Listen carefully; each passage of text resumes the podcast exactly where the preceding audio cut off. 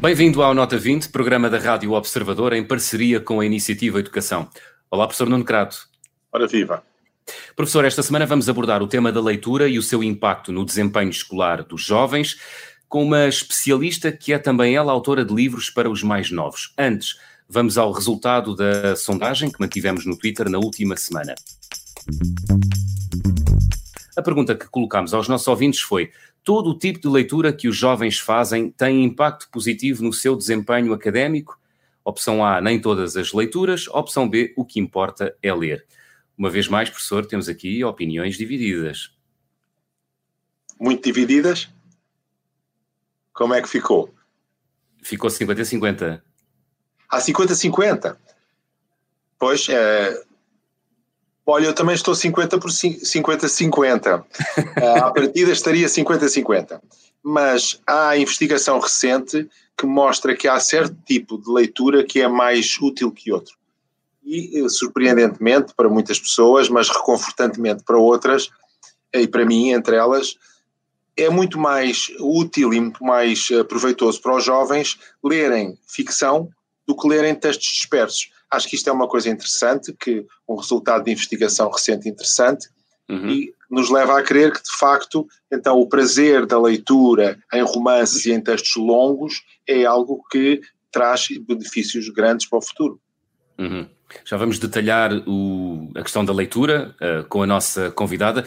Chama-se Sara Almeida Leite escreveu e ilustrou a primeira história aos seis anos, é autora da coleção O Mundo da Inês, coleção dirigida ao público juvenil. Tornou-se autora por acidente quando resolveu escrever uma história para ocupar a filha numas férias sem internet. Sara Almeida Leite, bem-vinda ao Nota 20 desta semana. Olá, obrigada pelo convite. Sara, começava por, por lhe fazer esta pergunta. A leitura de todos os géneros uh, literários é vantajosa para os jovens ou há géneros que são mais vantajosos do que outros? Uh, à partida, se pensarmos já nessa, nessa expressão géneros literários, eu uhum. diria que, que, sim, que todos os géneros literários são igualmente vantajosos. Porquê? Porque quando falamos de literatura, estamos normalmente a falar de histórias, não é? De textos que nos contam histórias, mesmo que, seja, uh, que sejam textos poéticos, não é? No fundo, nós podemos sempre retirar dali uma história. E de facto, as histórias, uh, sobretudo as mais extensas, são muito úteis para nós um, ganharmos conhecimento, não é? Aumentarmos a nossa competência linguística e desenvolvermos os nossos um, recursos, por exemplo, até a nível metacognitivo, ou seja, uh, tornarmos-nos melhores leitores a nível da capacidade para gerir a própria compreensão na leitura. Uhum. Mas, há, mas há géneros que, que se apresentam como mais vantajosos, por exemplo, a ficção. Ler ficção não é a mesma coisa que ler banda desenhada, ou é?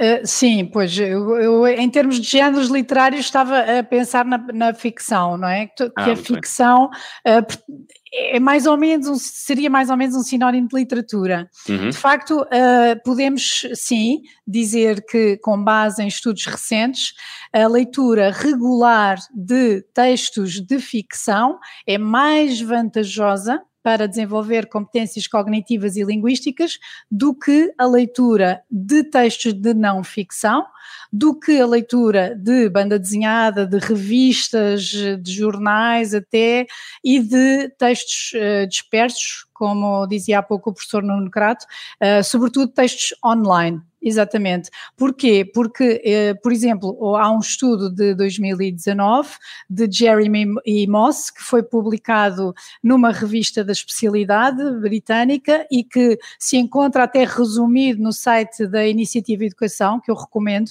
eh, aliás, entre esse e outros artigos, para termos uma ideia do que é que realmente se tem concluído uh, nas investigações sobre este assunto. E o que é que acontece?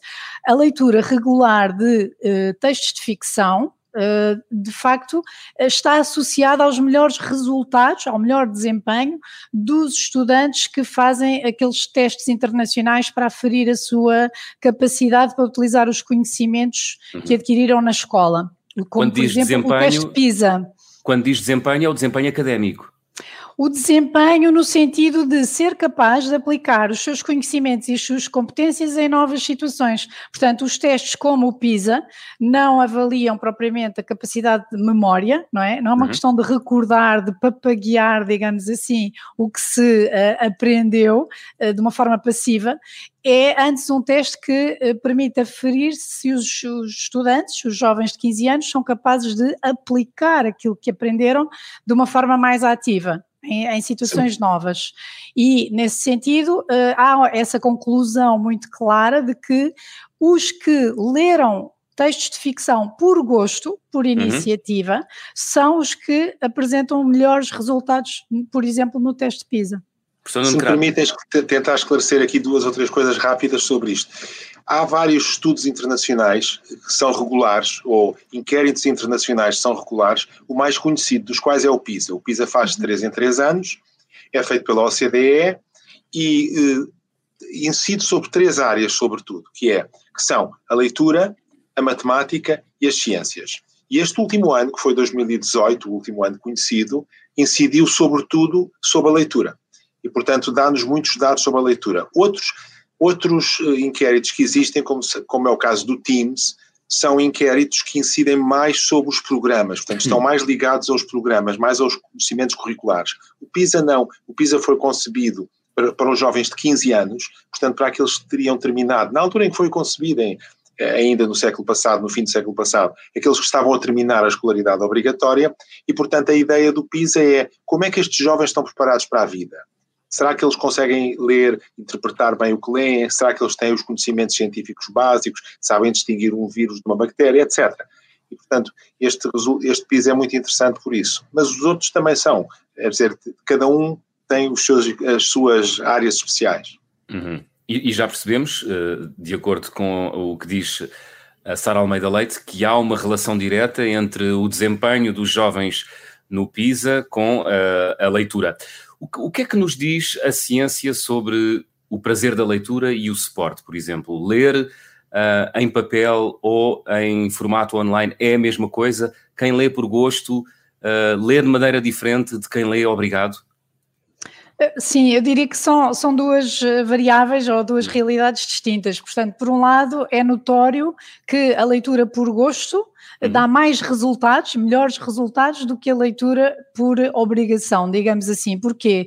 Porque quando nós lemos por gosto, nós uh, mais facilmente uh, entramos no texto, digamos assim, não é? Nos deixamos uh, influenciar de maneira a que o nosso entusiasmo favoreça uma certa imersão que permite uma leitura mais profunda. Uh, portanto, a leitura por gosto é uma leitura que dá mais frutos em termos de desenvolvimento de competências, até pelo próprio facto de nós estarmos tão interessados no texto que fazemos um esforço para superar, por exemplo, eventuais dificuldades de compreensão. Uhum. Se não estivermos muito interessados, provavelmente não faremos esse esforço, não é? Uh, por outro lado, a questão do suporte, de facto, também Uh, tem sido estudada, não é? No sentido de perceber se as pessoas leem melhor ou se percebem melhor o que leem em papel ou num ecrã, e o que também se tem concluído, portanto, há vários estudos uh, que apontam para isso, é que a leitura em ecrã é uma leitura mais superficial. Portanto, quando os leitores leem em formato digital tendem a fazer uma leitura mais imediata, mais rápida, porque estão normalmente à procura de uma resposta para uma questão que têm, não é? E, portanto, assim que encontram a resposta, consideram-se satisfeitas e um, a leitura não é muito aprofundada nesse sentido, hum. portanto, o papel favorece uma leitura mais aprofundada. E depois há aqui outra questão que eu acho que é muito interessante e digna de referência, que é o facto de os leitores que preferem o ecrã serem mais autoconfiantes e até demasiado autoconfiantes. Portanto, têm tendência a pensar que perceberam melhor do que se calhar perceberam.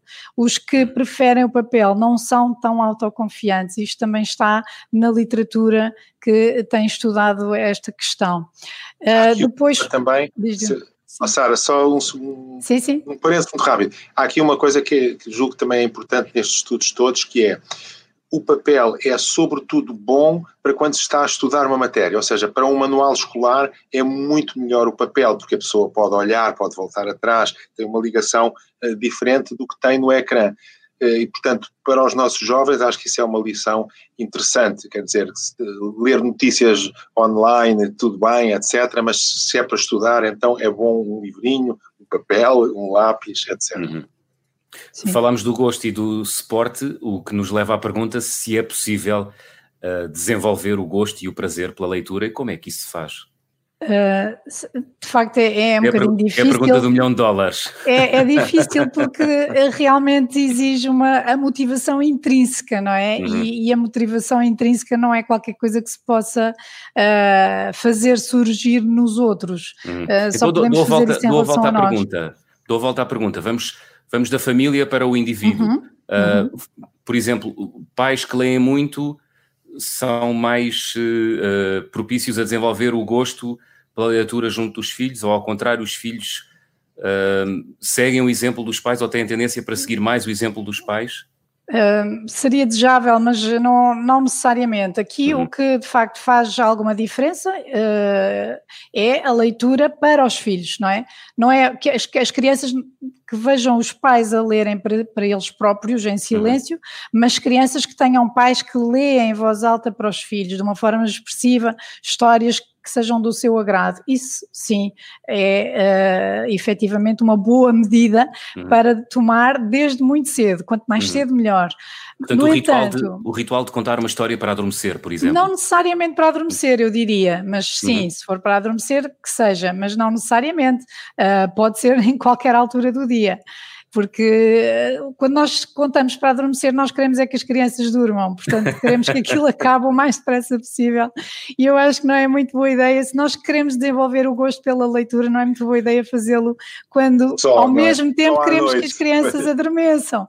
A mim não me parece assim a melhor altura do dia, mas se os pais só têm essa altura do dia para ler para as crianças, então que a aproveitem, sem dúvida. Uhum. Até porque, eh, há aqui um dado particular, o gosto pela leitura é genético. Também, também. O gosto por estudar, uhum. uh, em geral, não é? O gosto por adquirir conhecimento. Uh, diz a literatura também, de, de, portanto, os estudos sobre esse assunto, que é herdado, pode ser, pode ser uh, se não me engano, em 40% pode ser hereditário, pode ser genético. E, portanto, nesse sentido, um, a diferença que faça ou não os pais lerem ou darem um bom exemplo é uhum. é relativa, não é? Podemos pensar que seja boa quando há pais que leem, mas também não devemos pensar que quando os pais não leem, os filhos não, não irão ler, porque uhum. eles podem ter essa apetência por eles próprios, não é? Uhum. E o facto de é os pais não lerem não se não é? influenciar. Mas é claro é sempre bom ajudá-los, quer dizer, porque a genética claro não é provavelmente determinística, ou seja, se nós lermos mais, temos mais, uh, temos uma influência mais positiva, não é? Sobre depois também há o acesso, não é? É preciso que, os, que os, os, jovens leitores tenham acesso aos livros, porque senão, se eles não tiverem acesso, por exemplo, a uma grande diversidade de géneros, para poderem escolher os que mais lhes agradam, não é? Aqueles com que mais se identificam, eles não vão conseguir alimentar a eventual fome que tenham de leitura e de conhecimento inicialmente. Uhum. Ajuda, por exemplo, a crescer numa casa cheia de livros ou com muitos livros? Ah, eu acho que sim, eu diria que sim. Quer dizer, se a casa não tem livros nenhums, é hum. muito mais difícil que a criança se entusiasme pela leitura. Eu Portanto, fiz é essa experiência com a minha filha. Visual é, diga, eu acho que resulta. É, eu, eu tinha uma estante com livros ao nível do chão e, portanto, ela ainda nem sequer conseguia andar, mas já conseguia tirar os livros da estante e, e, e folheá-los, não é? Não, hum.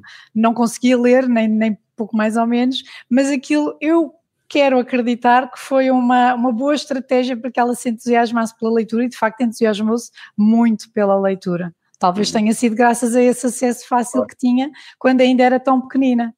Sara Almeida Leite, muito obrigado por ter vindo à Nota 20 esta semana. Nada, foi um prazer. Professor Nuno Crato, uh, notas finais das ideias uh, que escutámos aqui nos últimos minutos. Bem, são ideias muito ricas, mas deixe-me talvez começar por uma coisa importante: é que para ter prazer em ler é preciso ler bem. E por isso a fluência da leitura é o primeiro passo. E é, nós temos um programa nesse sentido, que é o programa AZ, ler mais, saber ler melhor, saber mais. À medida que as pessoas desenvolvem, que os jovens desenvolvem fluência, torna-se mais fácil ler e, portanto, Sendo mais fácil ler, mais fácil é desenvolver o gosto pela leitura e tudo, com tudo o que isso traz, com o vocabulário, com o contacto com situações eh, diversas, etc., com um mundo novo que tem. Eu acho que, além disso, há outro aspecto aqui muito interessante que, que vale a pena focar outra vez, que é o aspecto da literatura. A uhum. literatura uhum. tem um, um efeito sobre os jovens que lhes permite ganhar eh, muito maior conhecimento do mundo e muito maior fluência ela própria na leitura. Portanto, a literatura tem um efeito bom sobre a própria leitura, que acho que é, que é interessante e é reconfortante. E, finalmente, esta discussão sobre o papel versus a internet. Nós às vezes pensamos que o computador, ou internet, o computador em geral, o computador tem grandes vantagens e tem grandes vantagens, mas há coisas para as quais o bom velho papel continua a ser o melhor meio. Muito bem, e o próximo programa é sobre o impacto das férias de verão na aprendizagem da escrita. Vamos ter como convidado Luís Querido, neuropsicólogo e doutorado em psicologia cognitiva. Antes de fechar o programa, deixo a habitual pergunta que dirigimos todas as semanas aos nossos ouvintes na rede social Twitter. A pergunta é a seguinte: todas as crianças esquecem o que aprenderam durante as férias de verão? Opção A, sim, são férias muito longas. Opção B, não, depende das crianças. Deixe-me acrescentar uma nota, que é as, as histórias de A a Z continuam a aparecer todas as semanas. Agora, a última, que é o baile do Beabá, eh, está já disponível na net. E o que é que são estas histórias? São histórias que permitem aos jovens ouvir e ler ao mesmo tempo, porque as palavras estão lá. E isto fica como sugestão também para as férias, porque as histórias no, vão continuar a aparecer. No site da Iniciativa Educação. Exatamente. Professor Nuno Crato, até para a semana. Até para a semana.